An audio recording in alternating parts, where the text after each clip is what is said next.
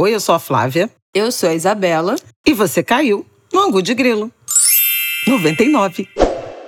Bom, antes da gente começar nosso papo, eu tenho que anunciar que esse é mais um episódio apoiado por Amazon Music. Já falei um pouquinho aqui desse streaming de música e podcast da Amazon, mas eu vou falar mais. O Amazon Music tem opção gratuita que não precisa fazer assinatura com dados de cartão de crédito. Isso já é uma mão na roda. É só criar uma conta da Amazon e aproveitar o acesso a milhões de músicas e milhares de episódios de podcast, incluindo o nosso Angu de Grilo aqui. Então é mais um agregador para você ouvir o nosso podcast chamado. Outro recurso que eu amo são as estações. É como se fossem estações de rádio mesmo, que são divididas por gênero musical. É diferente de playlist, porque a playlist você abre e vê quais são todas as músicas que estão ali. Na estação, a plataforma vai colocando as músicas de surpresa. Não tem como ver a listagem antes. Então você vai descobrindo música nova, relembra aquelas músicas muito antigas que você nem sabe o nome e só sabe que sabe cantar quando ela já tá no refrão, quando começa a cantar. A minha favorita é a de pagode, perfeita para aquele domingão em casa, mas eu confesso que eu tenho ouvido muito também a canções de ninar, né? Pra botar a criança para dormir. Mas a do pagode eu gosto especialmente por isso. Você começa a ouvir, do nada você tá cantando um refrão de uma música que você nem sabia qual era o nome, mas de tanto ouvir na roda de samba você já sabe qual é. Bom, lembrando que a Amazon Music Unlimited tem mais vantagens. Você tem acesso a 75 milhões de músicas e 10 milhões de episódios de podcast para ouvir quando você quiser, sem anúncio e pode baixar os podcasts também para ouvir offline. Não esquece que nesse momento os novos assinantes podem podem experimentar o Amazon Music Unlimited gratuitamente por 30 dias. É só entrar no www.amazon.com.br barra Angu de Grilo para experimentar de graça durante um mês. O link vai estar aqui na descrição também do episódio. O plano é renovado automaticamente, mas você pode cancelar ele a qualquer momento. Se você tiver mais alguma dúvida, é só verificar e ler os termos e condições lá no site. Muito obrigada, Amazon, por apoiar esse podcast maravilhoso. Oi, gente! Boa terça-feira pra vocês! Episódio 99 no ar. Eu não tô acreditando que a gente tá chegando perto do episódio 100. É muita emoção. Fala, Flávio. Não, é muita emoção. Essa semana é a semana dos dois anos, né? A gente completa dois anos no dia 27 de agosto. Então, o próximo. Ué, mas então como é que é o episódio 100? Porque se o ano tem 52 semanas, dois anos tinha que ser no episódio 104. Não. Mas aí a gente teve férias, né? A gente teve algumas suspensões ah, por causa da sua gestação, querida. Ah, teve a sua licença maternidade. Férias, é verdade. Um mês ali, né? De, de férias. Então foi isso. É verdade. Então. E, parabéns pra você. Gente, na verdade, queria começar esse episódio agradecendo a quantidade de mensagens. No Twitter, eu acho, principalmente, que a gente recebeu sobre o episódio do Martinho, né? Episódio sobre Afeganistão e entrevista com o Martinho. Foi realmente, assim, incrível. Muito feliz que vocês gostaram dos nossos convidados. Foram duas aulas que a gente teve, né? Dois em um, sobre Afeganistão e sobre vida com o Martinho da Vila. É, incrível. sobre arte, sobre ancestralidade. Vocês, o que vocês acharam do Semba dos Ancestrais? Uma coisa linda, né?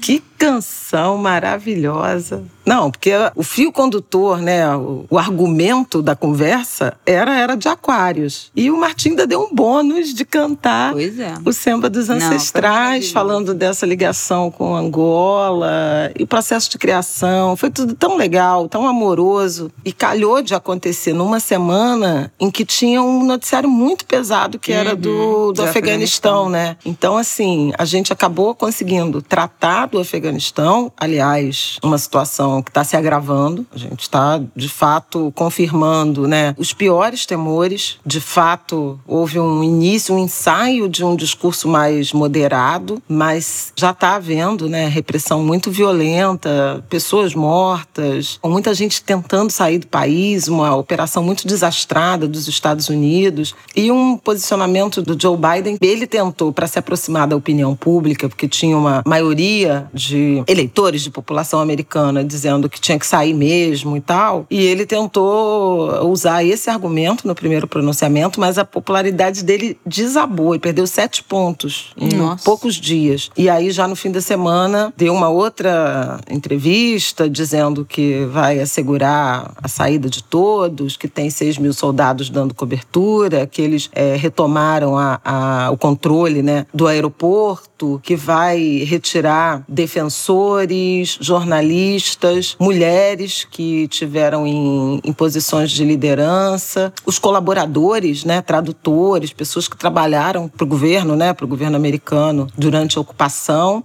É uma situação muito difícil, muito difícil, porque ninguém está vendo brecha para ter algum tipo de esperança em relação a, respeito aos direitos humanos. Aquilo tudo que a gente já, já tinha intuído e um pouco antecipado no Angu da semana passada está fortemente se confirmando.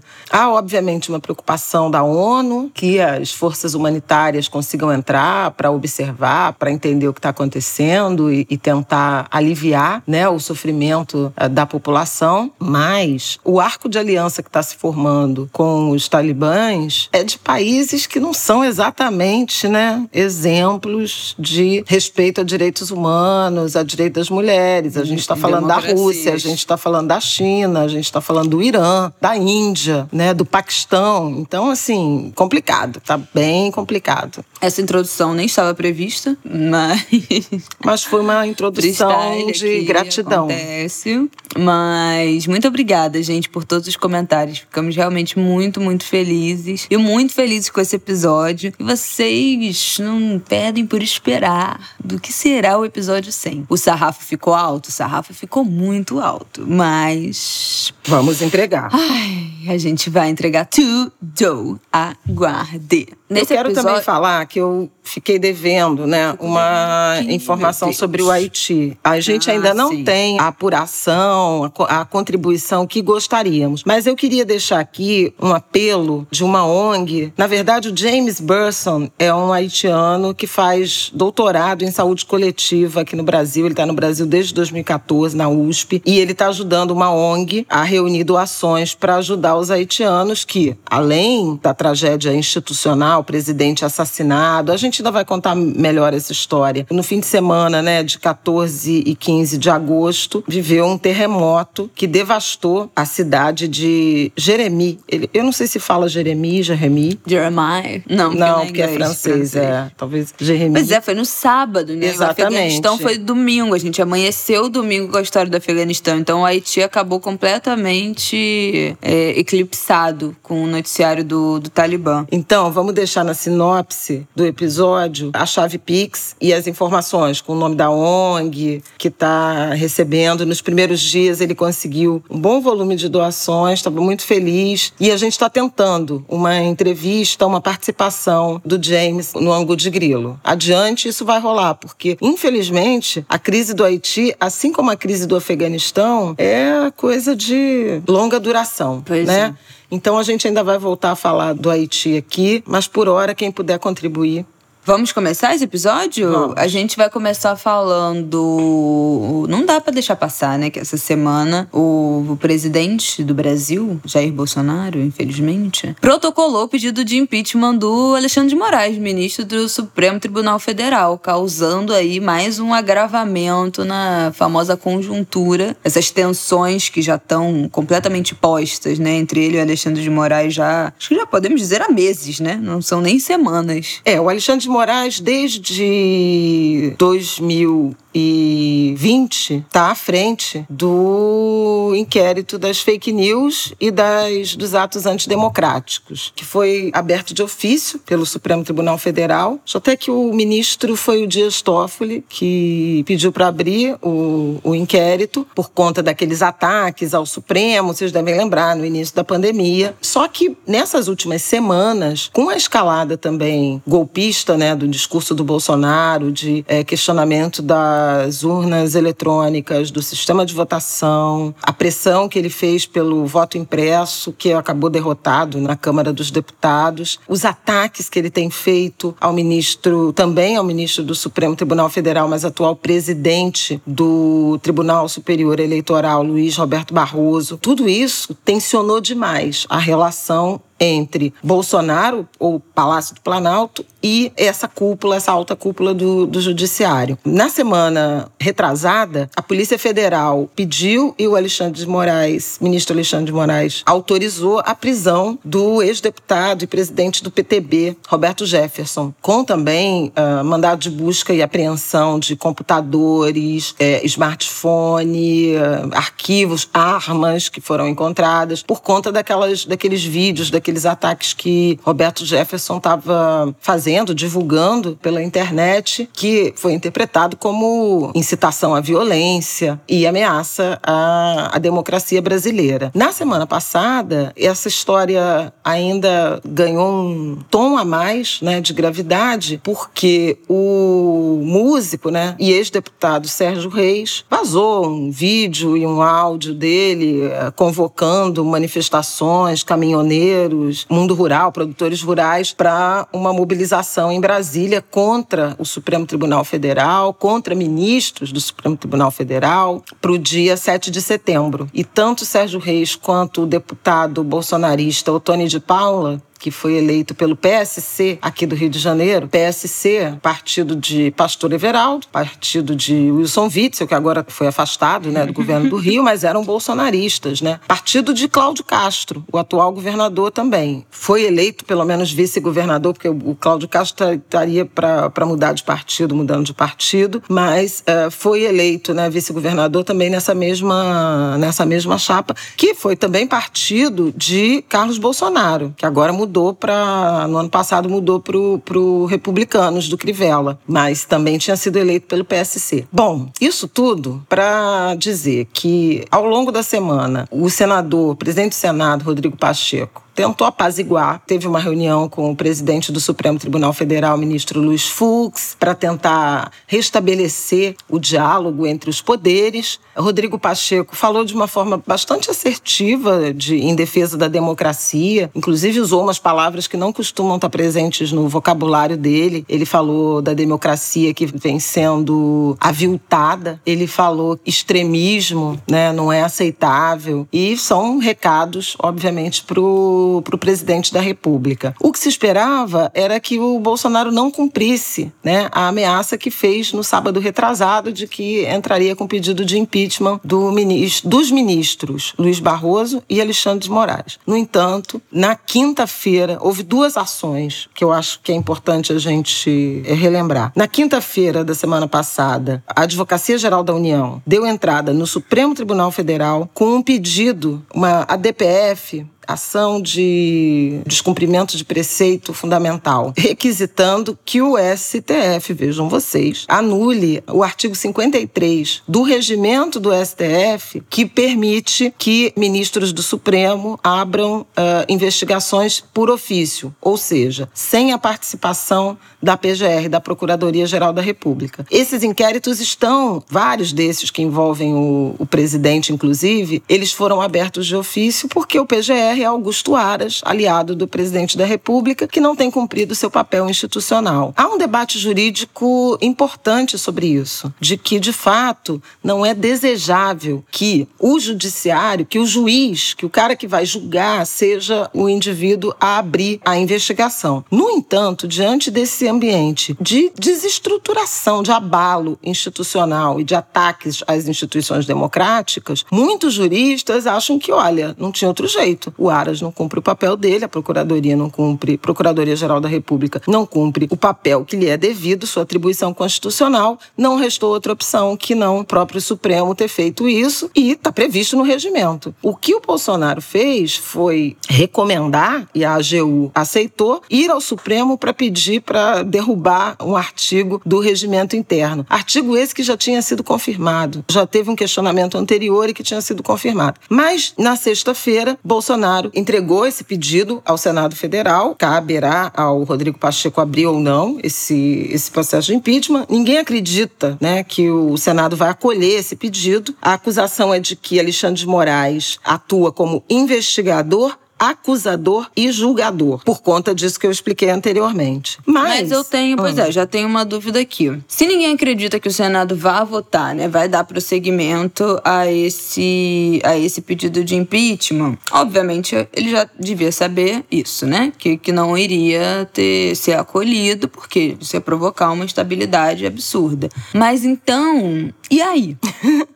Não, porque e aí, assim, porque tudo assim, bem, é um, né, um jogo ali, é uma guerra fria, é um jogo da- de cada um esticando a corda para um lado. Ele apresenta o pedido, mas sabe que não vão, não vão acolher. Gerou esse choque e mais essa instabilidade. Tem algum próximo passo desse jogo? O Alexandre de Moraes pode revidar em alguma coisa? É esperado que ele revide de alguma forma? Não, o, o Alexandre de Moraes, essas investigações estão caminhando. O Supremo Tribunal Federal divulgou uma nota muito dura falando em repúdio à atitude do presidente. Isso é inédito na história do Brasil. Nunca um presidente da República Surreal, solicitou, requisitou ao Senado o impeachment de um ministro do Supremo Tribunal Federal. Então, assim, a atitude em si ela já é muito grave e já denuncia uma tensão inédita entre os poderes. O Supremo, quando responde coletivamente, dizendo do repúdio à atitude, hipotecando solidariedade e apoio ao ministro Alexandre de Moraes por decisões em inquérito que foi chancelado pelo plenário da casa. Então, na verdade, é o Supremo todo ao lado, não é Alexandre de Moraes sozinho. E Claro, Bolsonaro Nunca que eles iam. Até porque atinge um, atinge todos eles, Exatamente. né? Se eles botam um na fogueira, o próximo pode e ser Bolsonaro um dos outros. é, continua ameaçando também entrar com pedido de impeachment do ministro Luiz Barroso por conta do sistema eleitoral ainda, né? Ainda continua questionando. Então, assim, o presidente do Senado já deu a deixa que não antevê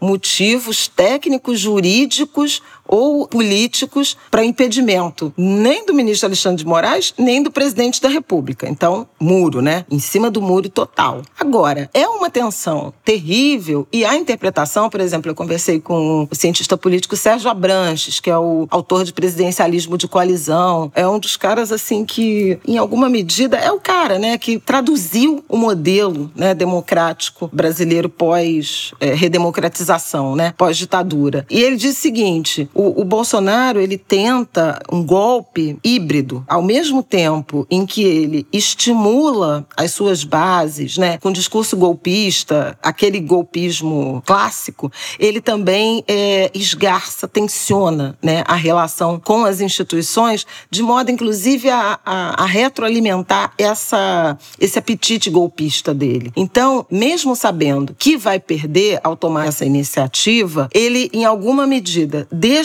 a base de apoio dele, que é cada vez menor, mas deixa essa base de apoio tensionada e acumula argumentos do tipo: eu tentei pelas vias legais, vocês são minhas testemunhas. Eu fui ao Senado, eu entrei no Supremo Tribunal Federal para parar com essa que eles chamam da ditadura da toga. Ele inverte, né? Ele fala em contragolpe, que ele, ele diz que está sendo vítima de um golpe e que ele tem que promover um contragolpe. Então, esse tipo de atitude, ela vai levando a um acirramento e, e o Bolsonaro, ele é insaciável no seu apetite golpista. Não tem derrota que faça ele parar, ele se recolher, né? Ele já perdeu no voto impresso, ele já está sendo cerceado com esse ambiente de crescentes eh, investigações relacionadas aos atos antidemocráticos, aos ataques ao judiciário, ao próprio Congresso, pressionado pela CPI por todas as evidências que a CPI da Covid já levantou contra o governo, seja do ponto de vista de atos, omissões, mas também agora tem um eixo da corrupção, né, do- dos, dos benefícios financeiros, dos proveitos financeiros, mas nada disso, a popularidade dele está no chão. O pior nível de, de, de rejeição do governo, o último dado da XP e PESP falava em 54% de ruim ou péssimo. Em outubro do ano passado eram 31%. Então, assim, é um salto. E mais da metade dos brasileiros também dizem que o restante que falta do governo, de mandato, será ruim ou péssimo. Então, assim, uma percepção popular. zero. Exatamente. Uma percepção popular de um governo muito ruim e que é mesmo, sabe? Isso aqui não é nem ativismo, gente. É só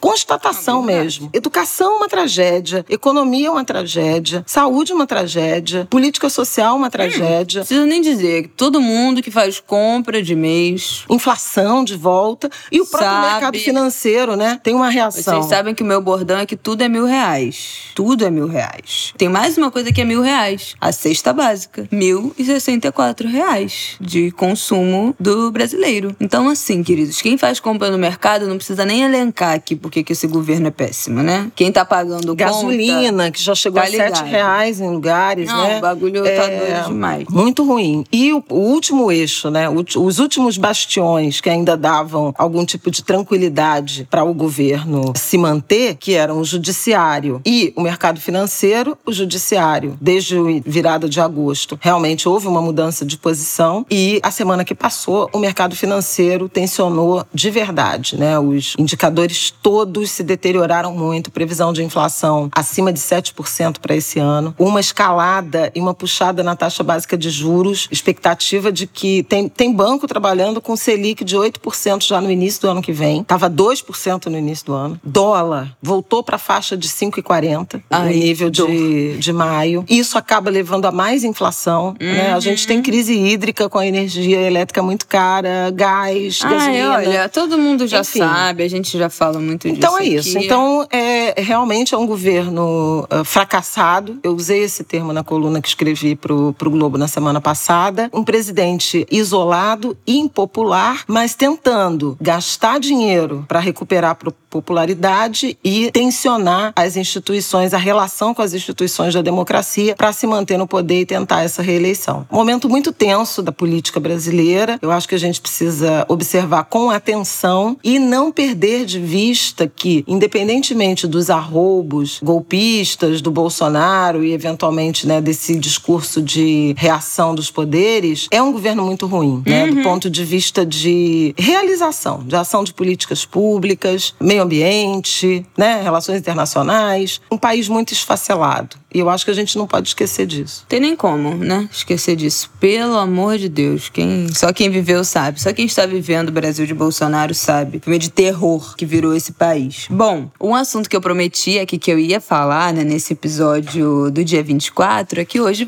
começam as Paralimpíadas, finalmente. As Olimpíadas deram um mega refresco pra gente, né, nesse final de julho, início de agosto. Eu acho que tomou nossa atenção e revigorou um pouco nosso espírito que andava precisado, né, depois desse um ano de pandemia, um ano e meio de quase dois anos. Dois anos já, né? Dois anos e meio de governo Bolsonaro, enfim. Só Jesus na nossa causa e deu um frescor. E agora vão começar as Paralimpíadas que o Brasil costuma ter um desempenho excelente, então serão muitas medalhas pra gente comemorar. Eu queria hoje, nesse episódio, falar um pouco de um do tema do capacitismo, como eu tinha prometido aqui, que é o preconceito a pessoas com deficiência, e trazer um áudio, uma explicação em vídeo que foi dada pelo Eduardo Vitor. Eu comentei dele aqui, deixei o perfil do Instagram dele na legenda do episódio em que eu prometi esse assunto. Quero começar esse assunto, a gente ainda deve voltar nele durante as Paralimpíadas e depois né, no encerramento, mas eu acho importante começar por isso porque ele faz uma crítica e várias outras pessoas com deficiência, né, já fizeram também ao slogan que a TV Globo escolheu para ser o slogan das Paralimpíadas. Por que que eu acho importante a gente falar isso? Porque a gente vai ouvir muito, não só esse slogan, que é o Campeões da Vida, Paralimpíadas de Tóquio, Campeões da Vida, mas também essas histórias das pessoas com deficiência serão, com certeza, muito representadas e tratadas como histórias de superação e são campeões, porque são pessoas que superaram a deficiência e se tornaram atletas olímpicos e não esmoeceram e não desistiram da vida, sempre com uma grande história de superação por trás. E aí o, o Dudu explica pra gente qual é o problema de, da gente tratar pessoas com deficiências e deficiências dessa forma. A Globo anunciou a Paralimpíada de Tóquio. E com isso veio esse seguinte slogan: Paralimpíadas de Tóquio. Campeões da vida. Mas sabe por que que isso é errado e capacitista? Pessoas com deficiência nunca são vistas, sobretudo, como pessoas. Sempre tem que ter uma história de superação para poder contar. Justamente porque não entendem nossos corpos e as nossas vivências como vivências e corpos normais. Forçar que somos campeões da vida simplesmente por termos uma deficiência é querer reduzir toda a nossa história, inclusive reduzir os atletas que são extremamente talentosos e que já conquistaram mais de 300 medalhas ao todo como pessoas com deficiência que superaram algo. Mas isso não necessariamente é verdade. Os atletas, eles são competentes simplesmente porque eles são bons atletas. E ter uma deficiência é só uma característica disso, sabe? Então, reforçar que a gente está vencendo algo para além da nossa deficiência é nos colocar nesse lugar de heróis. Em um lugar que desumaniza pessoas com deficiência. Pensar as Paralimpíadas como um lugar igualitário um lugar que a gente consiga alcançar a igualdade é pensar sobretudo que nós não somos heróis. Nós somos pessoas e somos atletas, como qualquer outro tipo de pessoa. A diferença é que nós temos uma deficiência e algumas outras limitações. Então, eu acho importante a gente pensar sobre isso e aproveitar esse gancho da Paralimpíada para estar atento à produção de conteúdo de pessoas com deficiência que com certeza vão tratar disso, né? Obviamente, a imprensa também vai falar sobre isso e aí a gente tem que estar muito atento para acabar não reproduzindo esses, esses estereótipos e também, como telespectador, a gente não tomar esses estereótipos como uma verdade. É um assunto que todos nós estamos aprendendo. Eu e minha mãe aqui não somos pessoas com deficiência deficiência, mas estamos sempre dispostas a ouvir. O Dudu já fez outro vídeo falando das Paralimpíadas e com certeza vai produzir e outros criadores de conteúdo com deficiência também estarão produzindo sobre isso ao longo dessas próximas semanas. Então vamos estar atentos, vamos estar atentos aos estereótipos que a gente acaba reproduzindo e tratar pessoas com deficiência com normalidade, não somente nesse momento em que esse assunto vai estar em evidência, mas na nossa vida cotidiana. Então, então, fica o convite para a gente começar essas reflexões, para a gente se inteirar sobre esses assuntos. A gente fala aqui muito de preconceito de classe, muito de raça, muito de gênero aqui no Angu de Grilo, porque são coisas que passam pelas nossas vidas e também pelos nossos campos de, de estudo, né, de certa forma. Mas temos que estar atentos às outras pautas. A gente já tratou de um episódio inteiro aqui esse ano sobre pessoas trans. Então agora é hora da gente abrir nossos olhos para falar de capacitismo. Vamos começar esse assunto assunto aqui assim, já deixando esse gostinho e essa tarefa para vocês estarem atentos ao tudo que será dito sobre pessoas com deficiência e sobre capacitismo nas próximas semanas. Legal, acho legal isso. Na verdade, o que, a gente entende como superação, né? Porque eu acho que é um, um debate que vem até do próprio da própria Olimpíada de Tóquio, quando houve o episódio da Simone Biles que a gente comentou aqui no Angu, da saúde mental e dessa pressão, dessa essa uhum. exigência né, por superação. Então, eu acho que até é, é, é, a gente está no mesmo debate do tanto que se espera de determinadas pessoas, de determinados grupos de pessoas, para justificar a existência delas, a própria existência delas, né? E como muito isso bom. acaba sendo muito romantizado, né? Também na, na, nas Olimpíadas, a gente viu muito falando de, ah, não, porque esse atleta treinou no terreno baldio, porque esse atleta treinou num açude, porque durante a pandemia isso, porque não teve investimento e mesmo assim foi aos Jogos e mesmo assim ganhou uma medalha. É um exemplo exemplo, porque a skatista que se quebrou inteira lá, a menina super novazinha que durante a pandemia teve sofreu um acidente seríssimo, quase morreu e se superou. Então, tipo assim, sempre precisa ter uma grande história por trás que faça valer aquele título ou aquele lugar. Não pode ser simplesmente uma pessoa que treinou, que teve oportunidade, que treinou, que batalhou, que tem seus, é, suas qualidades e seus defeitos, que pode ser mau caráter, pode ser escrota, pode ser mal-humorada,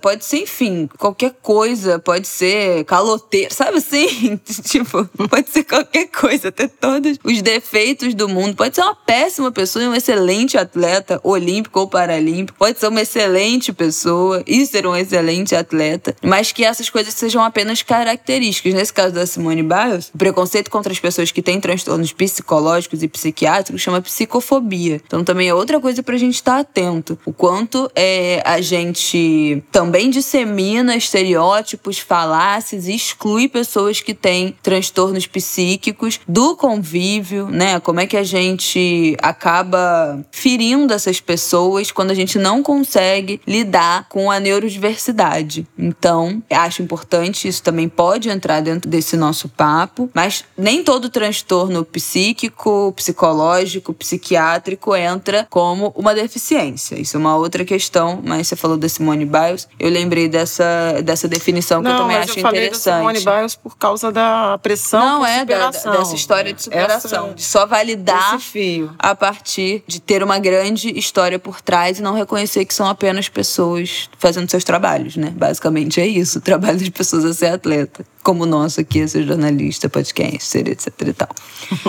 Bom, vamos passar para o, o nosso tópico promessa também, que foi falar dos livros. Isso. Vocês não têm noção do tamanho da pilha que Flávia Ol sepa- separou de livros pra gente falar aqui hoje, recomendar, comentar, Não, nem. enfim. São livros que eu nem é, consegui ler, não, viu, Pois gente? é, Mas são tem recomendações que eu acho que vale a pena a gente fazer. Fiquei devendo, porque a gente andou comentando de uma forma solta, né? E eu queria falar de alguns. Eu, trou eu tô com muitos aqui, a gente tá gravando na casa da Isabela. Eu trouxe vários, nem vai dar para falar de tudo. Aos poucos a gente vai reorganizando esse hábito das recomendações de leitura. Vamos começar pela Djamila, porque inclusive. Ah, eu ia a começar gente pelo que eu fiz no meu Ah, prefácio. não, então tá. Então vamos começar. Não, o prefácio elogiado por Joyce Ai, Bert. gente, tá? eu tô muito nojenta com o meu prefácio, entendeu? Eu acho que eu já tinha citado aqui Já. no Angu que eu tinha feito, escrito um prefácio pra um livro. Ah, eu acho que foi quando eu falei alguma coisa de maternidade, se eu não me engano. Foi um processo sofrido, porque foi a primeira vez na vida que eu não consegui entregar alguma coisa dentro do prazo, que eu tive que pedir uma extensão de prazo. Nossa, aquilo pra mim foi tipo assim, um marco de que realmente a minha vida nunca mais será a mesma agora que eu tenho um filho. Mas enfim, o livro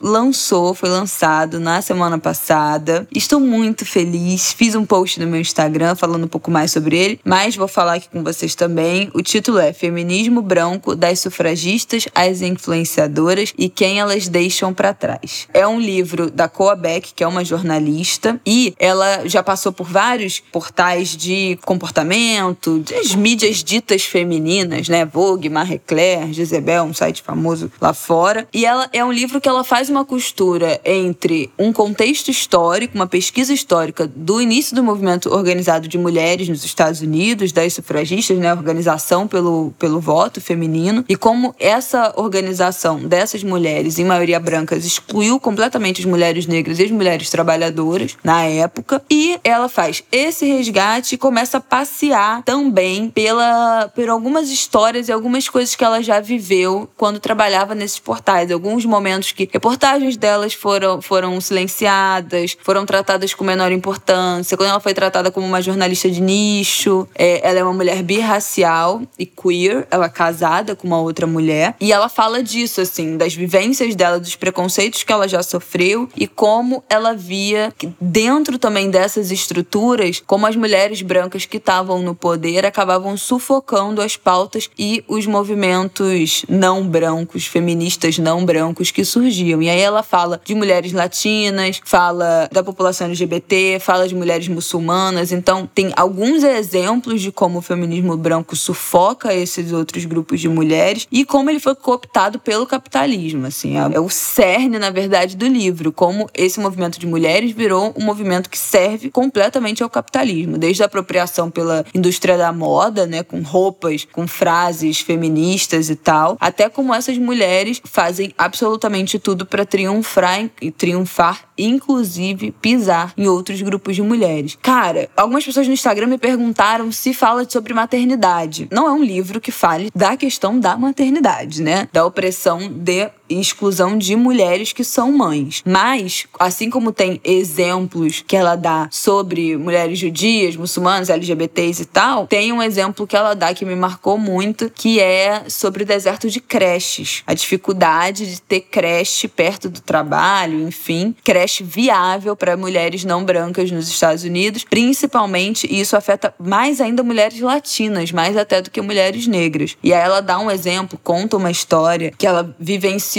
Ela conta uma história de uma mulher que ela entrevistou que teve muita dificuldade de conciliar o trabalho e o filho. E aí ela tentou se organizar com outras mulheres da empresa até que percebeu que as mulheres brancas, na verdade, ganhavam mais, moravam mais perto do trabalho e podiam pagar uma creche é, mais cara, mais perto do trabalho, então contratar babás para os seus filhos, enquanto aquela mulher estava tentando ali uma creche pública, uma creche que fosse barata, não podia ser tão perto porque era muito caro, enfim.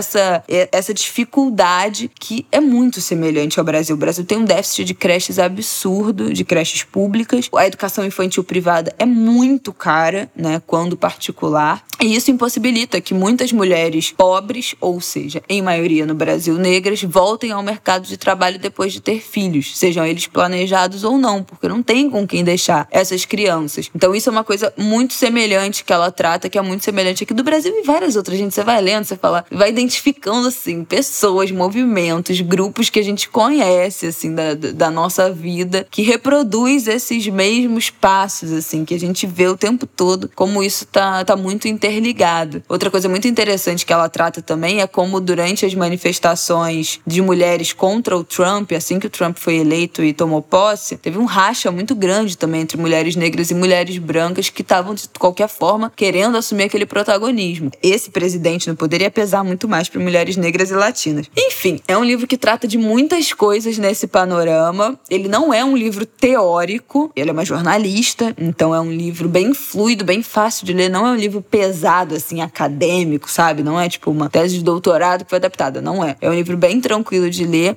Eu fiquei muito feliz com o meu prefácio, fiquei muito feliz que já tem várias pessoas que compraram o livro já começaram a ler, e várias pessoas que receberam da editora e também estão postando, me marcando, elogiando o prefácio. Tô realmente muito, muito, muito feliz. Convido vocês a essa leitura que eu acho importante, não só para mulheres não brancas, mas principalmente para mulheres brancas. Eu acho que é hora da gente se situar assim, todo mundo situar em seus lugares, as mulheres não brancas, negras, indígenas e amarelas entender como é que o feminismo branco tem corroído o movimento de mulheres e as mulheres brancas entenderem no que, que elas estão pecando e se ajustar e se situar. Acho que tem salvação? Acho, mas vamos precisar de todo mundo, é o que eu costumo dizer. É isso, agora você pode falar o que você quiser, Flávia. Oh, já fiz oh. meu merchan. então, eu queria começar por Cartas para Minha Avó, da Djamila Ribeiro. É o primeiro livro dela, é assim, digamos, não acadêmico, né? Mas pessoal. Quer dizer, o Lugar de Fala é um livro acadêmico na essência. O Pequeno Manual Antirracista também traz conceitos tem uma linguagem muito leve, muito acessível, assim como quem tem medo do, do, feminismo negro, mas são livros com conceitos teóricos ainda que apresentados de uma forma mais leve e compreensível. Esse aqui é um livro mais autobiográfico. E aí a gente mandou duas perguntas para Djamila sobre essa experiência e acho interessante falar um pouco dessa questão da criação, processo de criação, principalmente de mulheres mulheres de escritoras negras. A gente já falou sobre isso né, no episódio sobre pessoas trans com a Eliana Alves Cruz. E aí trouxemos também a Djamila para responder uma pergunta sobre essa experiência de sair de uma leitura, de uma produção literária mais teórica e mergulhar nesse universo particular. Vamos ver o que ela disse. Bom, foram processos muito distintos mesmo, né? Porque livro acadêmico, para mim é mais fácil, né? Porque como eu sou pesquisadora, então eu sento, concateno melhor as ideias, estruturo, vou nas autoras, referências né, sobre o tema, muitas vezes paro para reler outras obras, mas é mais fácil de eu estruturar. Né, de eu sentar e conseguir estruturar, de sentar e conseguir escrever, né, concatenar as ideias. Então é um processo muito mais fácil para mim.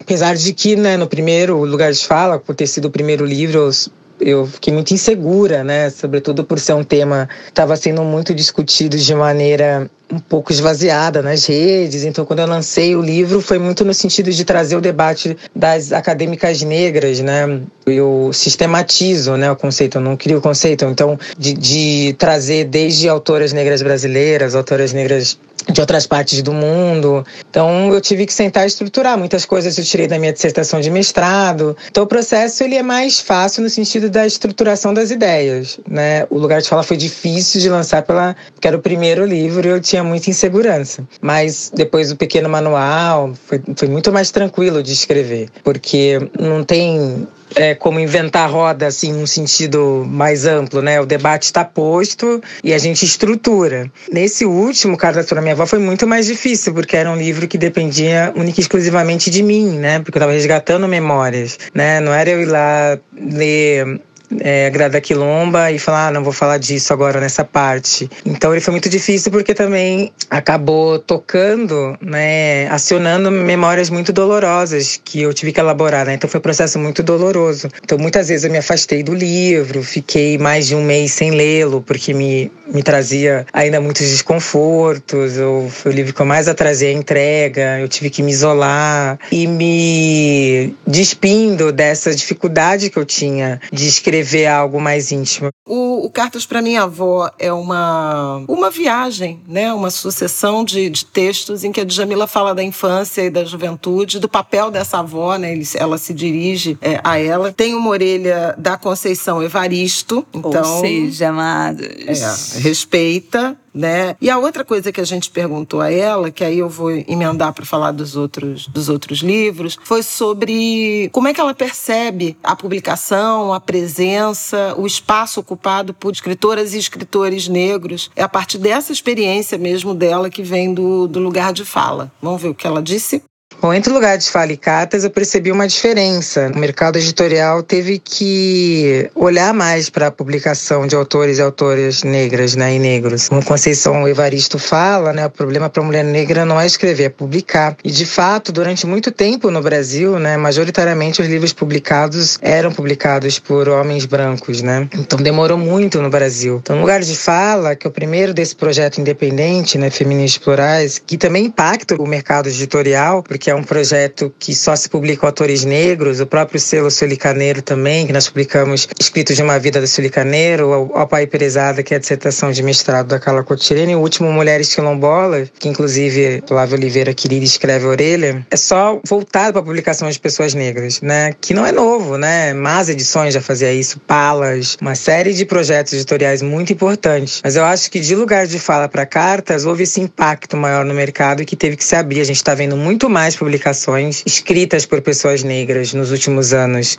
Eu queria comentar uma coisa sobre isso da Djamila, principalmente dela estar tá agora transitando, né, entre a escrita acadêmica e a escrita mais pessoal. Eu acho isso muito, muito, muito importante, porque eu acho que isso, pensando assim, escritores, autoras negras e negros, porque eu acho que isso humaniza, né, traz subjetividade, não coloca a negritude somente num lugar de produção teórica, produção acadêmica. Não que isso não seja importante. Mas é muito importante, óbvio. E é essencial, porque isso, né, é, é o que fomenta ainda mais, que a gente tenha ainda mais pesquisadores e acadêmicos negros e a gente tenha mais bagagem para debater teorias e colocar em prática. Mas acaba que o modelo acadêmico de escrita tem que ser completamente impessoal, né? Na maioria a ideia é essa, e acaba sendo muito engessado, né? É pouco subjetivo, trata pouco das subjetividades do autor, pode até tratar das subjetividades de, do sujeito que está ali sendo estudado, né, naquele, naquele processo. Mas trata pouco do autor, e eu gosto quando a gente consegue sentir de qual lugar aquela pessoa está falando ou de onde vem a subjetividade para ela tratar se for ficção. Então, eu fico muito feliz que a Djamila tenha mergulhado agora nessa escrita que é mais pessoal. Fico muito feliz quando escritores negros tratam de suas vidas, né? Contam. A gente tem outros exemplos aqui que são mais pessoais, de escritas mais pessoais, relatos, de pequenos contos, de pequenos textos que, que tratam do seu dia a dia, que tratam de, de suas vidas, de suas experiências, de suas vivências, de seus sentimentos e sai, extrapola também só o, o teórico e o acadêmico. Acho que isso retoma, a gente humaniza, né? Enxerga, passa a enxergar, ajuda que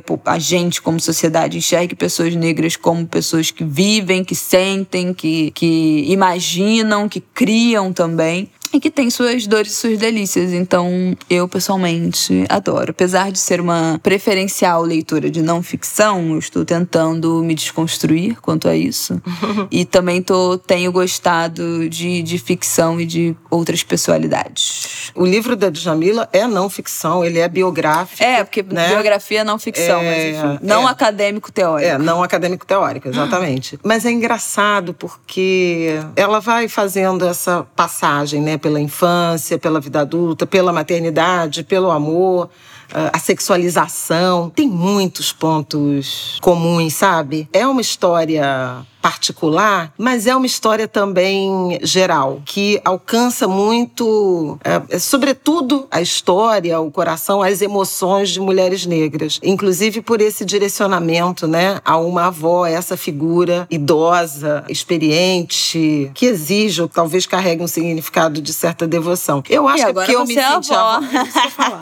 Por isso eu pedi a, a Djamila para nos falar sobre essa experiência de criação, talvez por eu ter acabado de me tornar avó e aí carregar esse. De vez em quando eu penso nessas viagens, assim. O Martin, sei lá, adolescente ou se formando, entendeu? E assistir essa, essa experiência. Tem vários momentos que ela fala assim: vó, eu me casei. As coisas que ela viveu, né? E ela vai se referindo a essa figura ancestral. É muito amoroso o livro. Como ela falou, né, no, no, nos áudios pra gente, foi uma criação também dolorida, né? Que ela precisou se isolar. Uhum. É, não foi. Se tirar Não dessa- teve, né? Que a academia era a zona de conforto, né? É, Total. é. Então, teve que Muito- sair desse lugar. Muito bacana, super recomendo, então, cartas para minha avó, especialmente para quem, como eu, virou avó.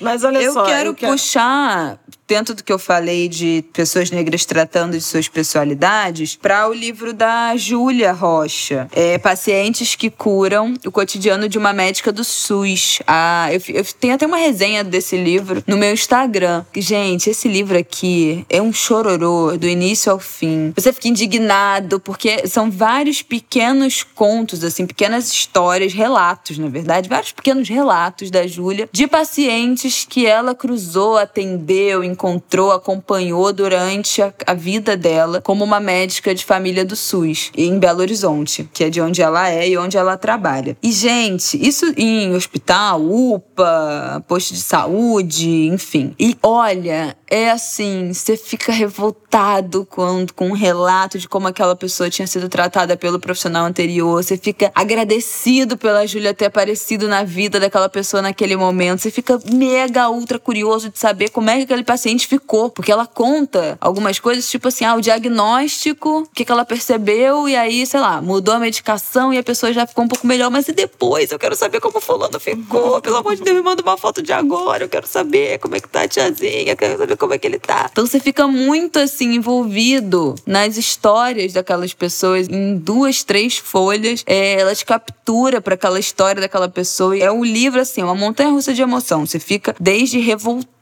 de ver o descaso da saúde, o abandono, a, a, a necropolítica, a política de Estado, de morte, de, de abandono na saúde, principalmente de pessoas periféricas, faveladas, negras. Então, essa é uma parte do livro que não dá para não se revoltar, mas o agradecimento e o quanto é importante a gente ter uma médica negra atendendo essas pessoas no SUS e o trabalho que ela faz, a- o reconhecimento e o pertencimento que ela causa para esses pacientes, o conforto que é estarem ali com ela e ela estar atenta naquele ambiente. Então é um livro assim que que, acende muitos alertas de nossa cabeça, mas também nos revigora nos dá, nos dá esperança na medicina nesse momento em que a gente está precisando, né?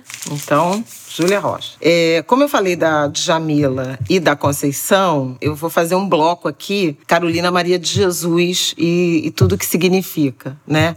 Começando por Carolinas, que é um livro, é o resultado do projeto de formação da FLUP, né, da Festa Literária das Periferias, de 2020, que homenageou Carolina Maria de Jesus e os 60 anos de Quarto de Despejo, que é o livro mais eh, conhecido né, de Carolina Maria de Jesus e que a partir daí desencadeou uma série de, de homenagens, eh, de ações de valorização dessa escritora e de sua obra. O Carolinas é um livraço, tá? A nova geração de escritoras negras brasileiras. Essas escritoras, essa produção literária, né, que veio dar nesse livro, ela teve como orientadores, né, Ana Paula Lisboa, Cristiane Costa, Eduardo Coelho, Alexandre Faria, Eliana Alves Cruz, Fred Coelho, Itamar Vieira Júnior e Milena Brito. São 180 mulheres do Brasil todo que participaram do processo de formação, inspiradas na autora, na, na Carolina Maria de Jesus de Quarto de Despejo, elas produziram contos, crônicas, diário, relatos autobiográficos para encontrar as suas próprias vozes como escritoras. É um conjunto de textos muito bonitos, ricos, com vocabulários, estilos, e acho que vale muito a pena visitar essa obra que foi uma construção muito bonita a partir da história de Carolina. E aí já emendo com dois lançamentos das obras completas de Carolina, um projeto da Companhia das Letras, que tem Conceição Evaristo na coordenação, a professora Fernanda Felisberto e também a Vera Eunice, professora também e filha de Carolina Maria de Jesus. Os dois primeiros livros dessa coleção são Casa de Alvenaria, volume 1, Osasco, e volume 2, Santana. E o que está por trás disso, quando a Carolina foi encontrada e lançou Quarto de Despejo, é, é uma história de um jornalista, Audálio Dan, Santas, que a encontrou ou foi por ela encontrado na favela do Canindé, em São Paulo. Porque tem a versão mais conhecida, né, que se popularizou, é de que Audálio estava fazendo uma reportagem na favela e encontrou Carolina Maria de Jesus, que disse que era uma escritora, que tinha vários eh, cadernos e cadernos escritos. Ele quis ver e se encantou com a, com a obra, né, com aquilo tudo com aqueles escritos de Carolina, selecionou alguns textos desse, desse caderno, publicou no jornal, fez um sucesso estrondoso e aí isso acabou virando o livro Quarto de Despejo, que é, é quem, não, quem não leu, aliás, fica aqui a recomendação, ele tem a forma de um diário né? Uhum.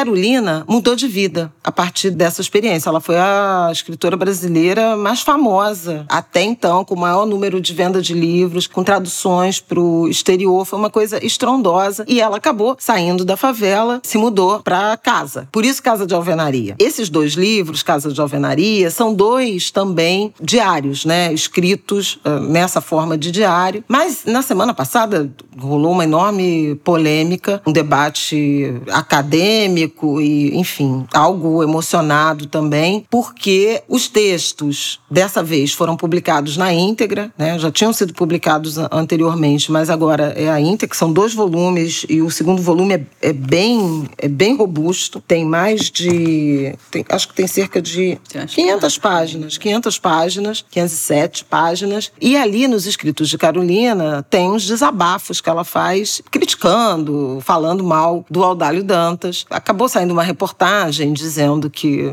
era é como se fosse sobre isso. Não é, é muito maior do que isso, né? Mas alguns escritores, intelectuais se indignaram porque Audálio era uma pessoa, morreu em 2018, era uma pessoa muito querida, um jornalista muito prestigiado e inclusive é, devotado aos, aos direitos humanos. Mas isso não significa que uma escritora que teve uma, uma relação né, tão intensa com ele, quase de editor e, uhum. e, e escritora, não não se insurgiria. E a Carolina era uma mulher de personalidade muito forte. Então teve todo um, um debate em relação a isso. A própria a... filha dele, né, se pronunciou também. É, a filha é, dele. Falando isso, gente, era uma relação muito intensa durante muitos anos e eles tiveram seus conflitos, romperam, mas a defesa dela era essa, que foi uma relação que era muito intensa, como várias que todo mundo tem, e que gerou conflitos e romperam, como é já é, a Juliana público. Dantas, filha dela, filha dele, né, ficou muito claro, magoada, né? Claro, como, como filha, ficou muito magoada por conta, inclusive, das reportagens, uhum. né? E por não ter sido exatamente procurada pela editora. Aí questões que não uhum. vêm ao caso. Eu acho que vale muito a pena comprar Casa de Alvenaria, mergulhar nesse universo de Carolina Maria de Jesus. Outro debate que resvalou foi pela opção desse conselho editorial que eu já mencionei, ter é, decidido, optado por não corrigir, não alterar a escrita. Então, os supostos, né, o que a gente chama de erros né, da norma culta uh, da língua portuguesa, eles não foram alterados e isso, para alguns acadêmicos, gerou um, é um ruído, desqualifica a obra obra. Mas, para esse conselho, eu já vi Conceição Evaristo falando sobre isso, e ela e Vera Eunice é, assinam uma apresentação robusta, que é tipo um ensaio, é um paper, explicando né, as razões por que respeitaram essa forma de escrever da Carolina, um pouco para mostrar a força. E eu acho que assim, um pouco do que Lélia Gonzalez chamava do português, entende? Uhum. Não era nossa língua, ela estudou até a terceira série, ela era semi-alfabetizada e ainda assim tinha uma capacidade de criação, de análise da sociedade, de massa crítica, de expor seus pensamentos através da escrita, de uma escrita que para muitos vai ser desconfortável. É, não é só desconfortável, as pessoas depreciam mesmo. Uhum. Para muitos vai ser ofensiva, sem qualificação, mas que faz muito sentido para apresentar, a meu ver, né, gente? Para apresentar o que que é essa mulher e o quanto de saberes, de sabedoria pode estar contido uhum. num indivíduo que, aos olhos da sociedade, não tem nada para entregar, uhum. ou da forma que escreve não tem nada para entregar. Então, eu acho que é, faz tremer, sabe, mulheres negras movendo estruturas, faz tremer as estruturas, porque tem muita profundidade, muita sabedoria, muita capacidade de, é, de criação, muito talento nessa escrita bruta da Carolina. Bruta no sentido de é absolutamente espontânea. E... Daí a defesa de não terem corrigido o que foi criticado por vários acadêmicos, né? Mas acho que uma isso... coisa que eu preciso dizer dentro disso é que o português não é nem a língua original deste território em que nós, todos nós estamos pisando. Já é a língua da colônia, né? Colonial. Alfabeto e a língua escrita de qualquer idioma é tudo convenção social, né? Foi acordado de que o som da letra A seria expresso no símbolo que é a letra A. Então, assim, né? A gente já estudou, isso é algo que a gente aprende até no colégio, né? Que é a variação linguística, que é esse fenômeno de que a língua, ela acontece e ela pode ser compreendida dentro de muitas variações históricas e regionais. Então, farmácia, que antigamente era com PH, né? Que hoje em dia não é mais, se escreve com a letra As variações regionais de gírias, de modo de falar, as variações sociais, né? Nesse caso, de uma pessoa que teve pouca escolaridade, não teve contato com a norma culta e o que, que é esse culta, pelo amor de Deus. Então, assim, o mais importante, a língua está a serviço das pessoas. O importante é comunicar. Se a comunicação se deu, se a pessoa falou e a outra entendeu, já foi estabelecido. Não interessa se há erro gramatical, não interessa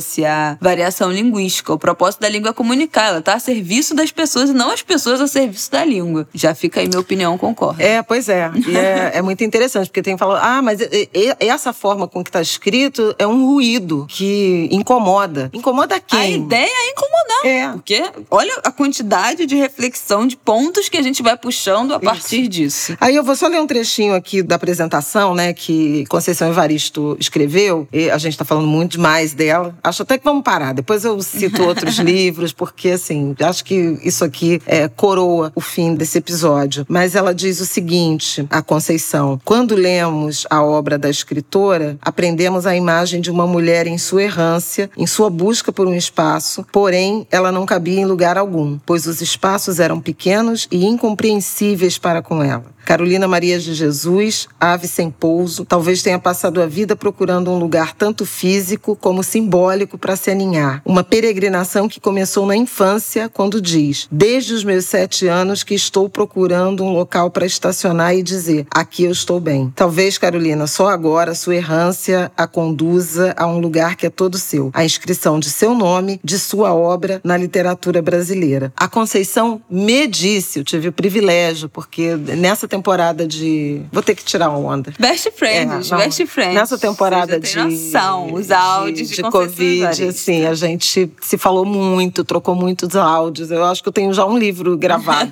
né, de áudios de, de, de conversas que tive com Conceição. E ela falou de uma peculiaridade desse livro e dessa apresentação que vai para revisão várias vezes e tal. E ela escrevia sempre Carolina Maria de Jesus. Veio da revisão uma nota dizendo assim: tá muito repetitivo Pode botar só a Já tô autora. até rindo. a autora, só Carolina, a escritora, etc. E aí ela falou: não, é Carolina Maria de Jesus, porque o nome dela completo precisa ser repetido. E precisa ser repetido porque eu sou Conceição Evaristo, falo e participo de eventos sobre a obra, sobre Carolina Maria de Jesus, e um sem número de pessoas ainda a chamam de Maria Carolina de Jesus. Se até hoje ainda existe essa confusão, a gente precisa continuar repetindo para o Brasil que é Carolina Maria de Jesus, quem é Carolina Maria de Jesus, para que ela exista na sua inteireza. Não sei se essa é a palavra.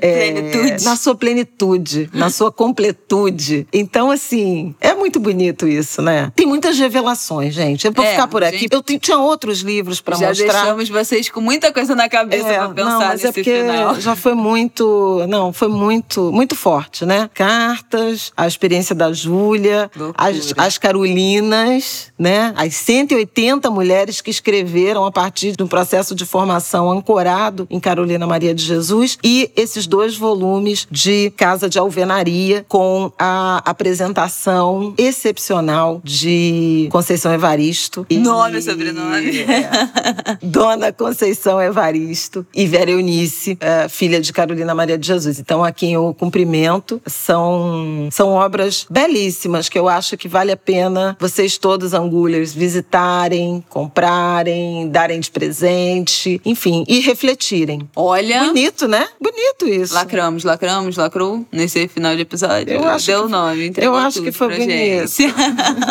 Acho que foi bonito. Gente, espero que vocês tenham gostado dessa homenagem final. A gente ia só indicar livros, mas viraram muitas reflexões que vamos deixar aí vocês com caraminholas na cabeça, aquele emojizinho da cabeça explodindo assim, do tipo. "Puf, Meu Deus, nunca tinha pensado nisso. Adoro, adoro, nunca tinha pensado nisso. Espero que vocês tenham gostado desse episódio. Semana que vem estejam preparados. Ui, Estejam cem, preparados pro nosso Sensacional. episódio 100. Vocês não têm ideia. É sim. Segura na cadeira, que vai ser bom demais. Nos encontramos no próximo episódio. Boa semana pra vocês, bom final de semana. Todos os nomes dos livros estarão aqui na descrição do nosso episódio, tá bom? Só vocês darem uma olhada lá. Um beijo, até semana que vem. Um beijo. Esse episódio não chegou ao fim, né? Tem- teríamos mais livros para indicar, mas aí nas próximas semanas, pulando o 100, a partir do 101, a gente retoma o hábito de indicar livros no, no Angu. Até podia ser, né? Ano 3, Podia, né? O nosso. toda semana, Bora, um bora. livro, Vamos tal, uma série e tal. Esse, esse podcast vai ter um quadro fixo, eu não acredito. A gente não tá preparada pra isso. A gente é muito indisciplinada pra isso. Vamos botar o guiso no gato aqui. Tá bom, tá bom. Vamos ver, vamos ver isso aí. Deem sugestões, hein? Que a gente. Tudo vai mudar nesse podcast a partir do episódio 100. Tudo não, né? Algumas É, tudo coisas. não. Tudo não, Calma, senão. calma lá. Mas estamos totalmente abertos a sugestões da nossa maravilhosa audiência, tá bom? Um beijo. Ok, beijos, angulhers. Boa semana. Agosto continua. Fica aqui aquela dica, né? De guardar silêncio, falar depois de pensar. Falta pouco, né? Ainda dá tempo. Se quiser um recomeço, romper para reiniciar, é agora. Fica semana decisiva. Um beijo. Beijo, beijo.